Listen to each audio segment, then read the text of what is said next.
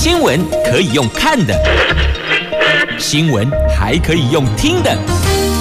亲切的早安问候，专业的新闻分享，欢迎加入美英主持的 News Online，说新闻给你听。亲爱的朋友，台港后打开后，大家好，欢迎您再度锁定收听 News Online，我是美英，我是谢美英。来，接着先关注的是天气概况。最近这几天呢，午后北北桃都有降雨的机会，来看看今天状况如何。今天北北桃白天的天气概况，温度是介于二十七度到三十五度，台北。跟新竹、跟苗栗，哎，新竹县市哈，还有苗栗，白天都是炎热高温的。新北跟桃园白天有降雨的机会。那么在竹竹苗的区块，白天温度介于二十六度到三十三度。好，接着来看四大报的头版头条的新闻。好，来看今天的联合报头版头，应该让很多十八岁的。青年朋友们，就十八岁以上了哦，青年朋友们很 surprise 哦，因为突袭是开放到十八岁预约疫苗接种，结果果不其然，电脑大宕机了，有一千两百万人次登记，健保署临时被告知，诶，系统卡好几个小时，引发民怨，所以真的不知道。这政策决策是怎么做的？突袭式，那也按那嘞，不是都有预告，而且是年龄层一个一个往下开放，他就突然砰，九十二年次以前的通通可以接种。好，这个是今天联合头版头条的新闻。那中国时报头版头条讲的是疫苗接种的覆盖率，因为指挥中心说要改采祭祀人口比。但专家质疑说，全世界没有人这样算的啦。为什么会这样算呢？因为这样算就可以达到总统说七月底百分之二十五的覆盖率的标准。所以这个事情分两个角度来看。第一个，如果站在全民的立场，站在专家学者的立场。质疑是有道理的，全世界没有没有人这样算的。但是如果站在幕僚的立场，站在蔡政府的幕僚立场去完成总统就老板他的期望、他的愿景，这个幕僚是好的幕僚啊。所以这个立场不同哦，看事情的评价做法就会不一样啦。那对百姓来讲，不管你用什么样的算法、什么样的计算方式，我们要的就是给我疫苗，其余免谈，不就是这样子吗？所以每个人都有他的需求啊。我们要的就是赶快接种疫苗。来，自由时报头版头条提的是台湾稳定重要性，就是日本说的日本新版的防卫白皮书中。所写的台湾稳定重要性，而且是第一回头一遭破天荒写台湾稳定重要性，过去龙某下过去都没有。好，经济日报头版头条讲的是昨天的股市啊，昨天股市爆巨量，前进电子股成交量有八千三百亿，这个成交量是史上第二大量。电子股成交比冲上五成了，盘中一度站上万八点，所以现在是热在哪里？热在电子股吗？之前不是航海王吗？所以哦，进出股市，大伙儿还是得谨慎、谨慎再谨慎，评估、评估再评估啊。接着我们要关注的详细的头版头条的新闻，在联合联合报头版头，打疫苗预约年龄一下子咻降到十八岁以上哦，都可以来打疫苗了。所以呢，昨天一堆人涌入，因此呢，系统大宕机啊，这突袭式开放哎。让许多要配合的单位措手不及呀！好，我们来看详细的新闻内容。这指挥中心昨天是无预警突袭式宣布，马上开放十八岁到四十九岁民众参与第三轮疫苗施打意愿登记哦，包括移工，包括拿着居留证的外国人士等等。那么到昨天晚上的十点三十分，全台湾累计登记序号超过一千千两百万人次，这个数字。相当惊人。那也因为仓促上路，所以昨天上午啊，系统卡了好几个小时，每丁每当啦，引发民怨呐。那对此呢，鉴保署解释，临时被告知必须要让十八岁以上族群意愿登记，所以作业突然爆量，导致系统宕机呀。言下之意就是，如果有先说。他们先做因应，可能昨天早上的这个系统大宕机，或许就不会发生了哦。那么，但是因为他们也是临时被告知啊，整个措手不及。那其实昨天这个讯息出来的时候，有人第一时间也质疑说：“这是真的吗？”但不管真的假的，现在哦，先登记再说吧。有机会登记打疫苗，就赶快来吧。好，这是在昨天。上午系统大宕机，原因在这里啦。平均每分钟五万人上线，一分钟就是六十秒，有五万人上线。你看换算下来，一秒是多少人呢？一秒接近一千人冲上去。那指挥中心突袭式的开放，年轻族群上网登记意愿。反应超热烈的，平均每分钟有五万人上线，一个半小时就破两百万人。这次登记在七月十五号中午五点会收据收单，中午五点。今天是十四号，等于是到明天下午五点会停止，会收单，会先结算哦。那不但系统宕机，连登记统计也搞乌龙了哦。政务委员唐凤昨天在记者会上说呢，截至下午的一点为止，第三轮登记超过一百三。三十万人勾选 AZ 疫苗，那一百一十万人同时勾选 AZ 跟莫德纳，这两百四十万人选择 AZ 的，将在十六号到十八号收到预约简讯。所以，如果您有完成预约登记的，接下来要注意一下预约简讯，他会告诉你下一步。那这个就要留意一下，您所收到的讯息有没有落掉了。如果您有成功。预约登记的话，那应该就有后续的简讯哦，所以再去检视一下。如果不确定，你就再回系统再去登录检视，它会跳出来资讯哦，就多加一层去检视，对自己多保障，这也是好的。那在日前节目中，美英有说过，在勾选疫苗时要特别特别注意是。要把不要的点选掉，对吧？那么也谢谢我们有听众朋友哦，这雅芬非常的细心，他有去留意注意，他说没有诶，是勾选要的。那我必须跟你讲，那就是有做调整了，因为我是在第一轮上去测试的，那个时候我其实不是离岛的国人，但是我想说资料出来了，系统出来了，这个登记的游戏规则，我们应该要去 run 一下，我们才知道那个流程嘛。即便登记无效。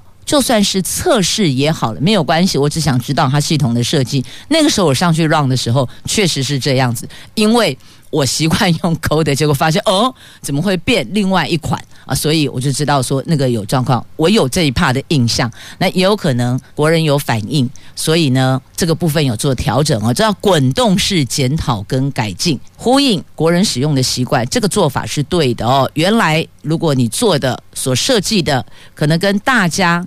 比较大数据的国人使用习惯不同，那去做调整，这也是应当的哦。那简单说，不管系统的游戏规则为何，我们在最后要送出之前，确认之前再检查一下，亦或者你送出之后，你再重新登录，再检视一下内容对不对？如果不对，可以做修改，我记得我那个时候是可以做修改的，现在还可以修改吗？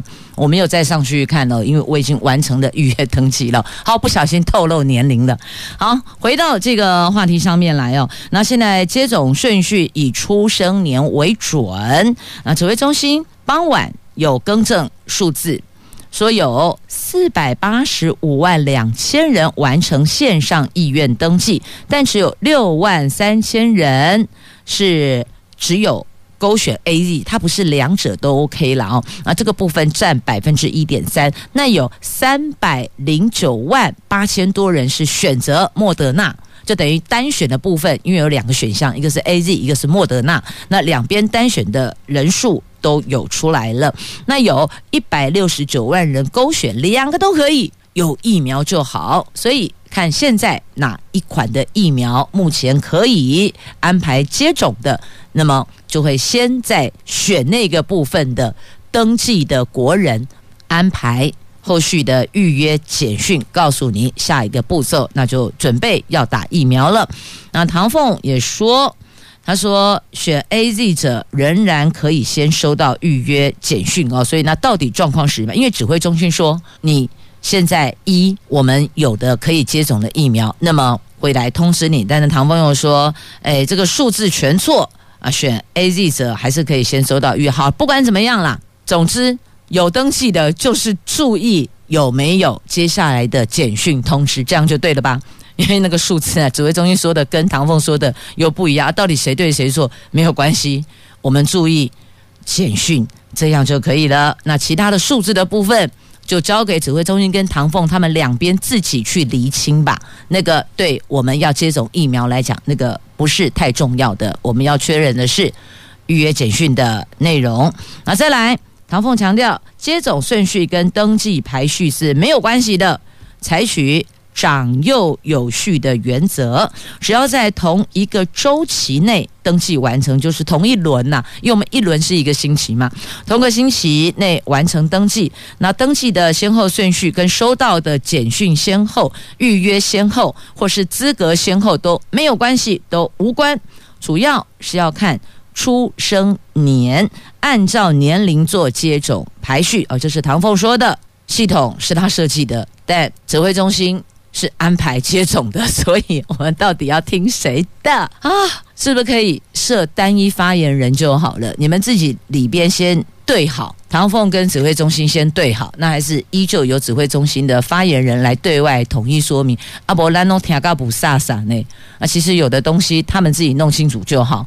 我们不需要知道那么详细，但因为都拉出来讲会模糊，我们也会搞不清楚啊，到底这个很重要吗？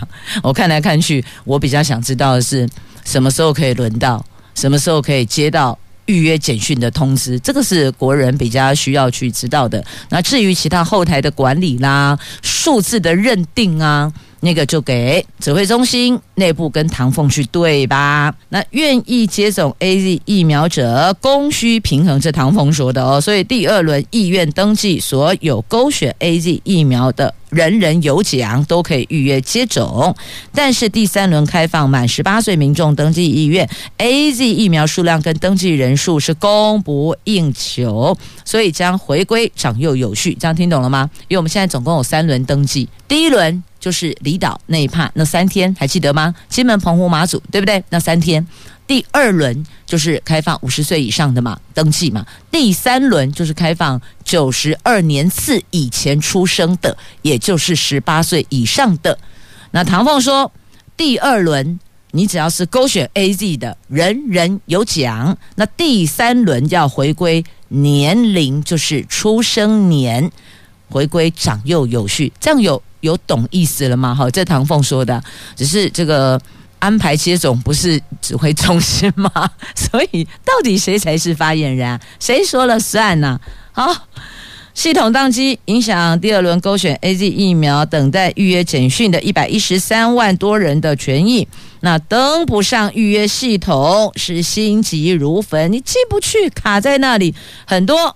长者拿着手机冲到药局，冲到村里办公室寻求协助啊！直骂疫苗登记乱成一团呐！哦，他说很多中老年人拿着手机啊，这不是第二轮勾选，原来五十到六十五岁是中老年人了。昨天有一些女性朋友，大概五十出头岁哦，他们说不会吧？我们成了中老年人，那我只有这个安慰一下。是啊，我们的社会阅历越来越丰富了，呃，我们的这个生活经验越来越丰沛了。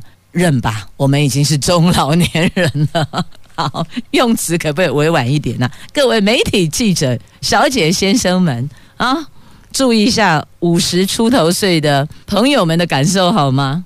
还有人更狠说，该不会我们就是老嫗了？没有啦，还好啦。好，这轻松一下哈。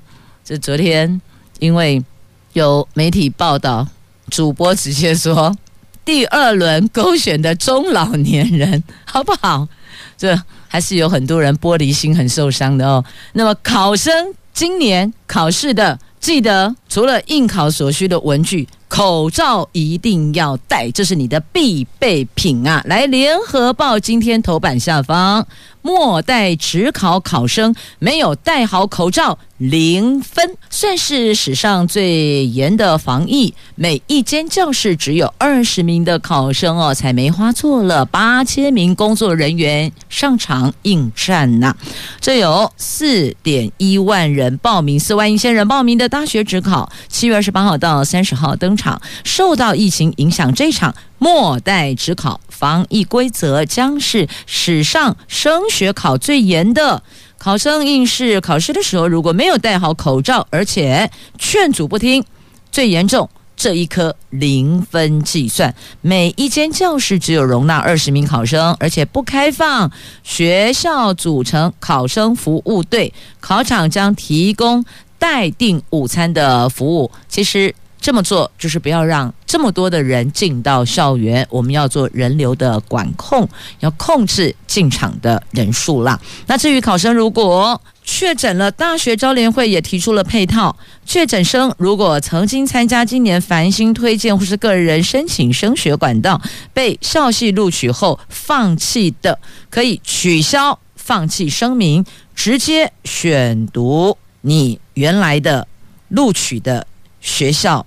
细所，如果不曾在甄试管道上榜，也可以缴交书面审查资料，附上自传、读书计划、高中三年成绩等等证明，可以选填最多六个志愿呐。这个是针对末代指考考生，如果确诊的话。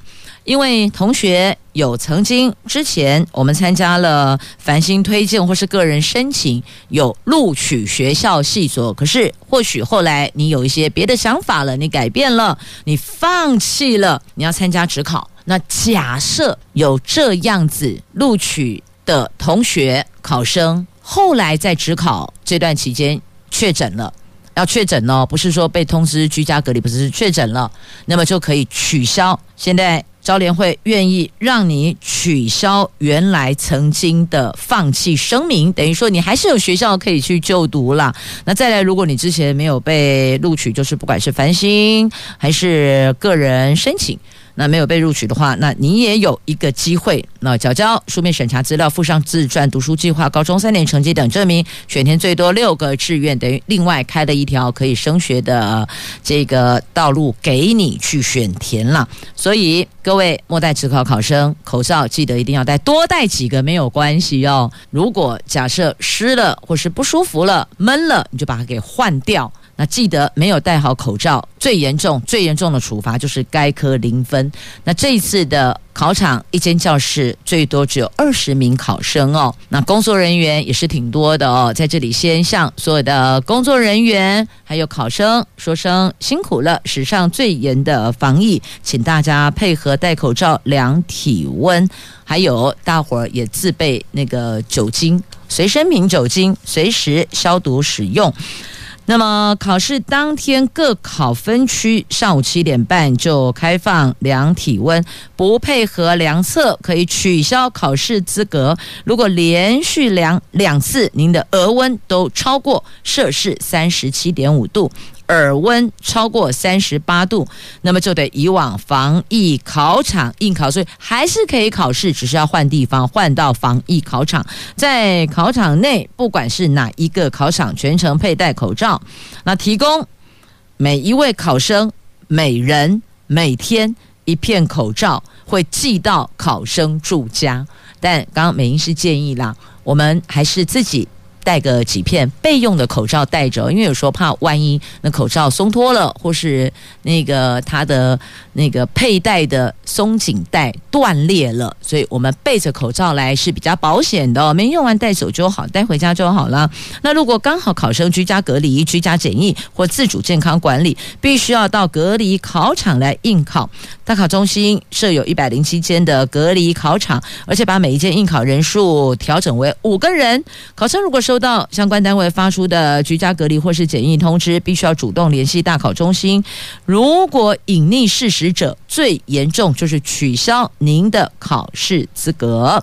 那面对末代指考、疫情停课或是考试延后的多重压力，今年考生压力也可以说是史上最大哦。所以有双重写下史上记录：第一个，史上最严防疫；第二个，史上最强压力。有同学说，只考延后的冲击比学测没有上还要大。原本已经在最后冲刺，突然多了快一个月时间，很担心对手因此变多了。有些学生超用功，一传被三了杀你啊，就是等这个时候就啊往后延一个月，那别人不就是又多了一个月时间准备？那我得更加努力。所以你说这个无形之间，考生自己给自己的压力也是挺大的哦。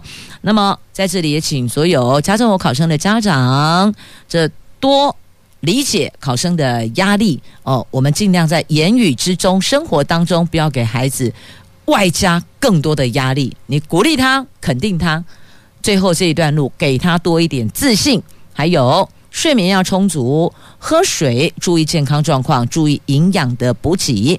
这个是身为家长的，大概在这个阶段可以做的哦。那不要在孩子的面前拼命的玩手机、玩游戏。哎，人家在那里刻苦读书，你得下娱乐，这样子对吗？哦，全家人也配合一下，就最后这一段时间，今天都七月十四号了，也不过在两个礼拜哦，大伙儿再忍一下吧。继续，我们来关注中时头版头条的详细新闻内容。这到底疫苗覆盖率要怎么计算呢？专家质疑，现在指挥中心丢出来说要改采剂次人口比，剂就接种的剂量的剂，有剂次人口比。他们说全世界没有人这样算的啦啊！到底这个是怎么个算法呢？这现在是。总人口数除以施打人数，就要覆盖率嘛。那么次剂人口比就是说呢，这个总人口数是分母，那上面的分子是已经打第一剂的人数加已经打第二剂的人数，这换算下来，所以如果以剂次人口比会比较高一些些那。如果以现在世界在通用的覆盖率的算法，总人口数除以施打人数的话呢，这个会比较低一点点。如果以现在哦，我们这个不同计算方式来做比较的话哦，以目前已经打第一剂的，我们的人数有三百七十四万两千六百八十人，覆盖率是百分之十五点九三。那目前已经打第二剂的有七万八千多人，那覆盖率是百分之零点三三。但如果改采剂次人口比，那么就把两个都加起来，就变成百分之十六点二七了。有没有比原来的覆盖率十五趴多出来了？所以有专家质疑不可以这样算哦。但指挥中心说要改这样子算法。目前我国打第一剂的疫苗的覆盖率是百分之十五点九。指挥中心昨天宣布，接下来要采用剂次人口比来计算全人口的疫苗覆盖率。那这个计算得出的疫苗覆盖率就会变成百分之十六点二七。那如果按照现在接种的速度，要达到蔡总统宣誓七月底达到二十五趴的目标，在接种人数不变的情况下，只因为改变计算方式的百分比就呈现上升了。这个就遭外界质疑，你们根本就是在玩数字魔术嘛！专家更质疑，全世界没有人把两剂疫苗加总和去算覆盖率的啦，这个有美化数字的嫌疑呀。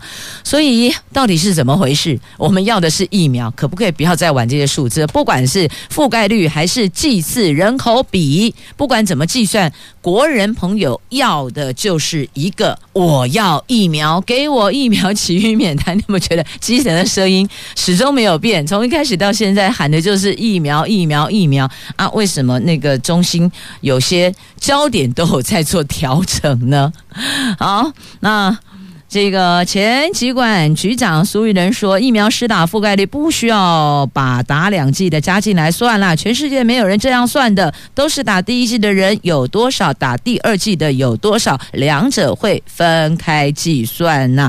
那中华民国防疫学会的理事长王仁贤也说，政府改用剂次人口比计算覆盖率，确实有美化数字的嫌疑，可能是指挥中心。很想要解封，但是行政院不太想，因此必须要有权宜之计。那也有人说，这样子才能够达到蔡总统所要求的那个二十五趴，就是四分之一的覆盖率哦。所以美英才说了，如果站在幕僚的立场上来看，努力完成老板所期待的。这个是对的，这是好的幕僚。但是站在国人的立场来看，我们不要你们去完成什么老板交代的数字，我们要的是疫苗真的要进来啦。你疫苗的数量有到位，我们才有可能去接种疫苗嘛，对吧？所以立场不同，你的看法做法也就会不一样哦。好，姑且不论大人的世界在做什么，我们只要盯紧。接下来疫苗什么时候到货？那个 BNT 呀、啊，一千万剂呀、啊，台积电跟鸿海的啊，完成签约了。接下来我们要盯紧进度，赶快来吧。那有目前 AZ，那也有莫德纳，那再来 BNT。啊，至少我们疫苗数量到位，国人接种的覆盖率，不管你用哪一种计算方式，这个覆盖率都会提升，不是吗？好，那台大公卫学院的教授陈秀熙解释哦，国际间原本就有两种的疫苗施打覆盖率的计算方式，过去把第一季、第二季施打人数分开算，是以人为主，现在改采。祭祀人口比则是以剂量为主，主要是计算疫苗在各族群间的分配剂量，以利后续的分配规划。那他也举例了，因为原先第二剂疫苗施打必须在接种第一剂之后的一段时间，有的是四到八周嘛，有的说要八到十二周嘛，要看哪一种牌子的疫苗。但现在已经改为十到十二周，因为各族群间施打时间点的不同，就需要采用祭祀人口比来回推。例如，借此看出七十五岁、六十五岁以上长者是不是有施打数量不足的问题？所以听起来，陈秀熙解释改采祭祀人口比好像也是有道理的。所以美英才说了，这个这么专业的部分，就给大人们、专业人士他们去进一步理解跟论述。那我们只想知道疫苗什么时间点会到，会不会推迟？抵达台湾，那一切有没有可能会提早接种？那至少也得要做到不能往后延嘛，因为有施打疫苗就多一层保护力。所以你看立场不同，我们着重的焦点跟重点就会不一样啊！你说是不是呢？当然我们要相信，我们会更好的，相信自己，相信未来会更好。果然相信。有力量了，订房的电话终于响了起来啦！这微解封的第一天，有些游乐区就有游客陆续入园了。那么，饭店的电话也响了哦。就顾不良啊啦！经历将近两个月的禁闭时间，全台湾昨天为解封，花莲有旅宿业者说，沉寂已久的订房电话也终于响了起来。那询问者很多，实际下订者还在犹豫，绝大多数的民众还是在观望，先了解目前订房的游戏规则啦、价金啦等等。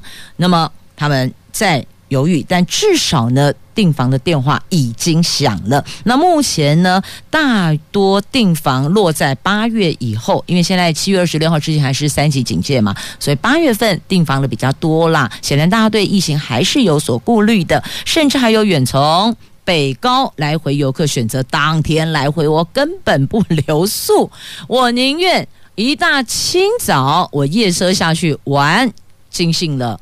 那么入夜之后再开车回来都不敢，或是不愿意，或是害怕留宿在外地。那花莲县府他们不讳言说，主客观条件还没有充分到位的情况下，这个时候出游确实还是有些顾虑、有些顾忌的。那本来每一年的暑假的档期，东部就是满满游客，而且所有的。住宿通通是满房，但是今年受到疫情，那夏天反而成为最冷的寒冬。微解封虽然有让旅宿业者稍稍看到曙光，但大多数业者的心情都是既期待又怕受伤害呀。好，八月份比较多人预约，那七月二十六目前为止看来是警戒到七月六了，那会不会再往后推迟？得等待指挥中心再行宣布哦。也可能因为这样，所以很多的朋友干脆定在八月份，免得定了又取消了。好，出门记得酒精，还有提醒您的，我们的餐饮最好是自个儿备妥。在今天中时头版下方有这一则新闻。那么，另外，微解封的小确幸哦，也有人这个出游赏金，那也有人到健身房去看电影。反正那个距离要拉开，室内距离还有口罩都得全程戴好戴满。但各县市政府不是全部都开放的，所以还是要依我们这些地点的所在地的县市政府所公告的目前的配合疫情的作为为主哦。出门前先了解查清楚，免得白跑一趟了。自由时报头版头条的新闻啊，日本新版的防卫白皮书第一次载明台湾稳定重要性。这是日本内阁会议在十三号公布的二零二一年版的防卫白皮书，第一次载明。台湾情势的稳定对日本安全保障和国际社会的稳定至关重要，而且第一次把台湾从中国的章节里抽离了，放入新增的美中关系、美国中国关系章节中独立介绍。这往年白皮书把台湾和中国合并介绍，一直是日本台侨团体所诟病的。从新版的白皮书的编排调整，可以感受到日本防卫大臣岸信夫对台湾的友善跟尊重啊。那么也针对台湾周边的军事活动活跃有特别加强关注呢。那当中最重要就是刚刚提到的哦，第一次把。台湾抽离中国章节是放在美国中国关系的章节里边独立介绍。或许你会说啊，为什么还要放到美国中国关系边去独立介绍呢？为什么不能把我们拉出来？我们就是一个独立的章节呢？为什么不是这样？但你跟过去比起来，总算是有调整了。这个叫做渐进式调整嘛。我们期待未来的有一天，能够有属于我们自己的篇章啊。接着再来关注《经济日报》的头版头条，来看看台湾股市爆巨量，前进电子股，那航海王呢？航海王还有没有继续航海呀？这昨天台湾股市哦，开高走低，震荡收小红，盘面上电传攻守易位，换位置啦。我们的传统产业跟电子股两个换位置，尤其是货柜三雄跌停，那催动市场资金。转战电子股，在台积电带动之下，电子股成交占比攀升到百分之五十一，比重是连五升，加权指数盘中也因此再创历史新高，到一万八千零一十八点。柜买市场则在半导体股权获利了结与换手交替下，爆出了历史天价一千七百一十九亿元，收黑。那统一投顾的董事长黎方国认为，电子股还有传统产业股还是双主流啦，他们各有利基，航运获利目前看起来是前景看多的。那如果放在电子股，股价一定远远高于目前的价位。那资金转移电子股开始跃居人气指标，特别是外资力挺的华邦电，盘中一度。强锁涨停最受瞩目，金圆双雄台积电、联电也分别收涨，台积电百分之二点三，联电百分之一点三呐。好，这是来自同一投顾的董事长所提出的，您就参考一下吧。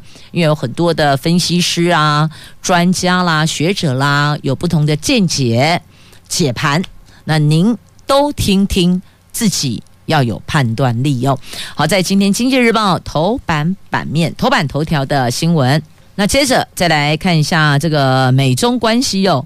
美国制裁中国，瞄准记忆体。美国国会议员写信给商务部长，以大陆储存型快闪记忆体龙头长江存储跟解放军关系密切，还有国家安全为由，要求把它。列入实体清单，彻底禁止取得美国关键设备等资源。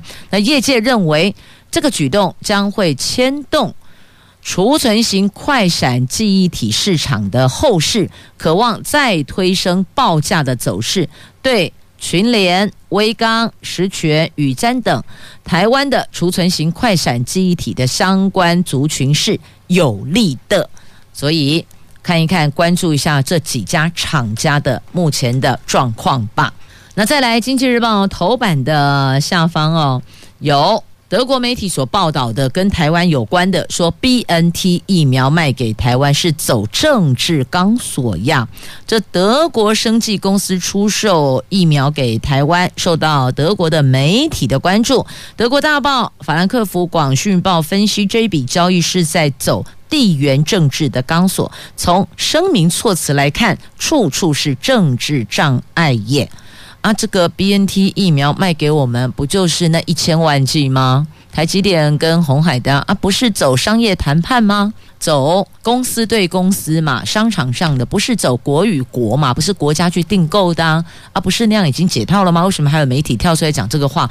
觉得好奇怪，这个时间点去报这样的内容，你不觉得怪怪的吗？啊，不知道背后又有什么样的企图跟用意呢？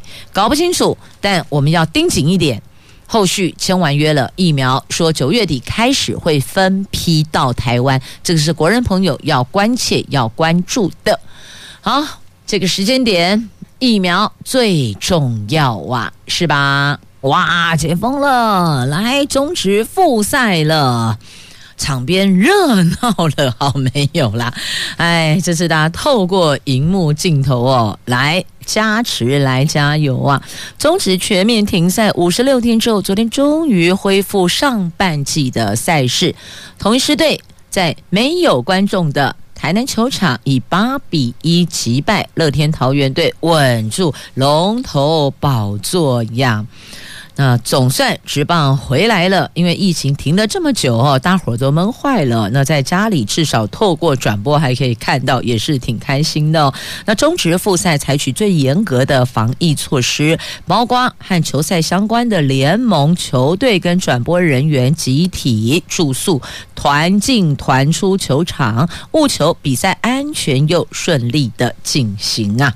那再来，博物馆也重新开放了，因为好多人去预约，譬如说这个台北故宫等等的，哇，马上立刻就爆满了，额满了，大伙儿真是闷太久了。那么再来。要关注的这个是有关表演场馆的微解封的部分哦。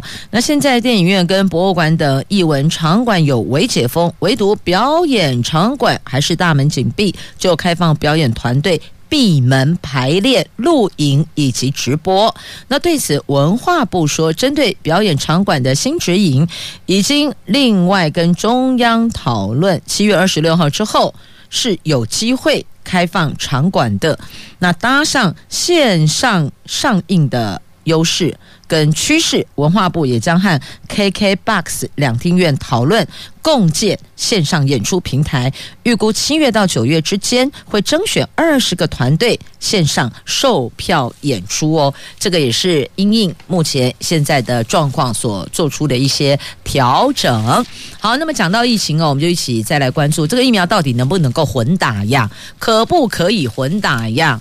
台湾出现了第一个疫苗混打的首例，这是一位在高雄的老先生，他失去了混打疫苗。有人说啊，混打疫苗，他混打 AZ 跟莫德纳。有人说要追究责任吗？那到底能不能混打呢？有专家说混打疫苗效果更好，但也有专家提出警告，不可以混打。做混打有危险性，那世界卫生组织的首席科学家警告，混打有效性及安全性还有待评估，现在没办法下个结论。所以有部分国家是允许混合接种，那有部分国家不允许混合接种。那我们到底是要混不要混呢？现在国人也不清楚，中央。目前的做法，以台湾现在做法是没有建议混打啦，所以后续会不会做调整，我们也不知道哦。那台北市长柯文哲本身是医生啊，他建议开放第一线医护人员疫苗可以混打，他说混打是不得已的选择，如果疫苗足够就没有这个问题。不过呢，世界卫生组织的首席科学家史瓦米纳坦女士警告，混合。施打不同品牌的疫苗是危险趋势，因为目前仍缺乏这么做对人体健康影响的相关数据。所以看到了没？没有数据支持，谁也不敢讲。说一定可以，或是一定不可以。那目前台湾已经出现了第一位老先生混打疫苗，那后续该如何处理呢？这就看他们怎么去预定。那也要观察这老先生混打疫苗之后的身体状况了。或许这也是可以观察的一个对象呢。本来没有这么做，但因为某些因素，可能是失误，可能是什么什么啊，不知道。那结果造成了，那我们就只好回过头去观察这老先生的身体状况了。好，那么接着在关心的这个话题呢，是。高中职免试入学放榜，录取率百分之九十九点一五，这个也写下历史的新高点呢。今年高中职免试入学放榜了，十三号放榜，总计有十三万五千多人报名，有十三万四千多人录取，录取率百分之九十九点一五，是一百零三学年实施免试入学以来的新高。今年各高中职总共提出了十七万七千八百四十个免试入学的名额，但却只录取十三万四千。零七十二个人，缺额达四万三千七百六十八人。录取生七月十五号要办理报到，七月十五号就是明天了，记得明天要办理报到呢。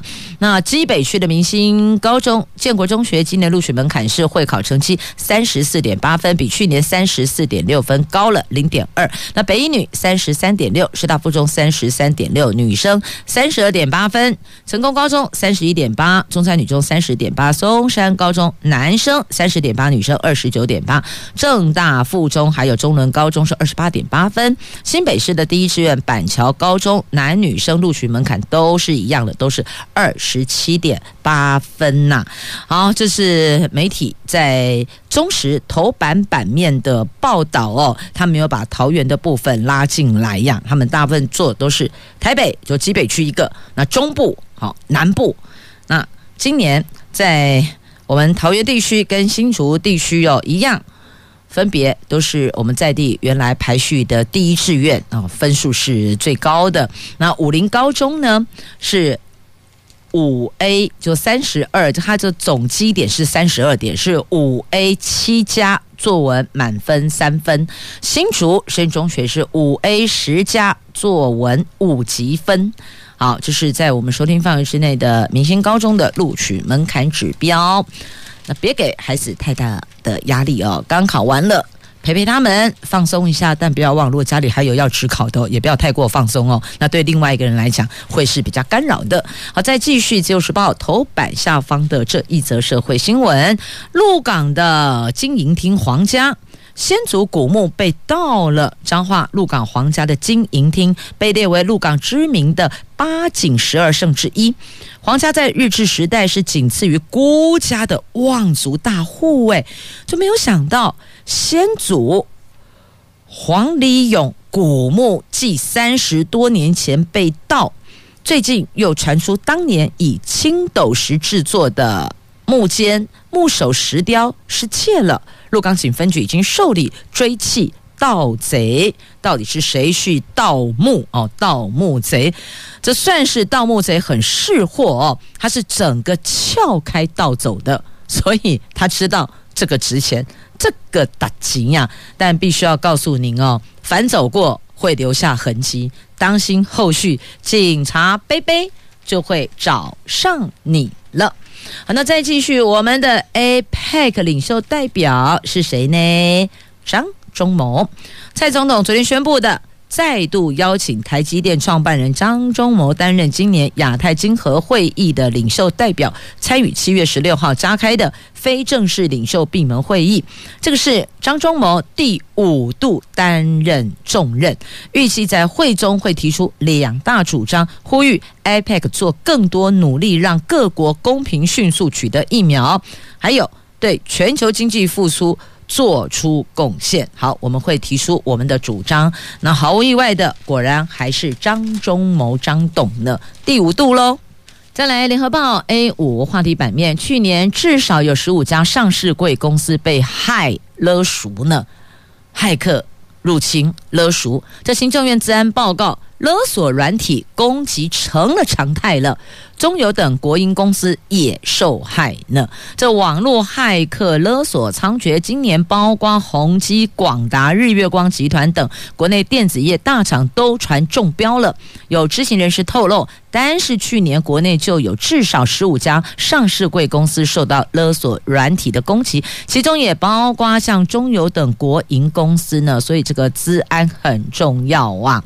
那。报告归纳出政府机关面临的五项资安威胁，包括了持续出现各自遭泄的案例、勒索软体阻断系统服务运作、物联网设备因为韧体未更新遭植入恶意程式，还有进阶持续性威胁攻击窃取机敏资料，以及。政府机关委外供应链遭到骇客入侵等等等，所以这个报告重点提醒，勒索软体攻击对象已经转变成锁定大型企业或是政府关键基础设施领域，而且勒索软体攻击成为常态了。要如何制定应变措施来缩短灾害复原耗费的时间，会成为关键呢？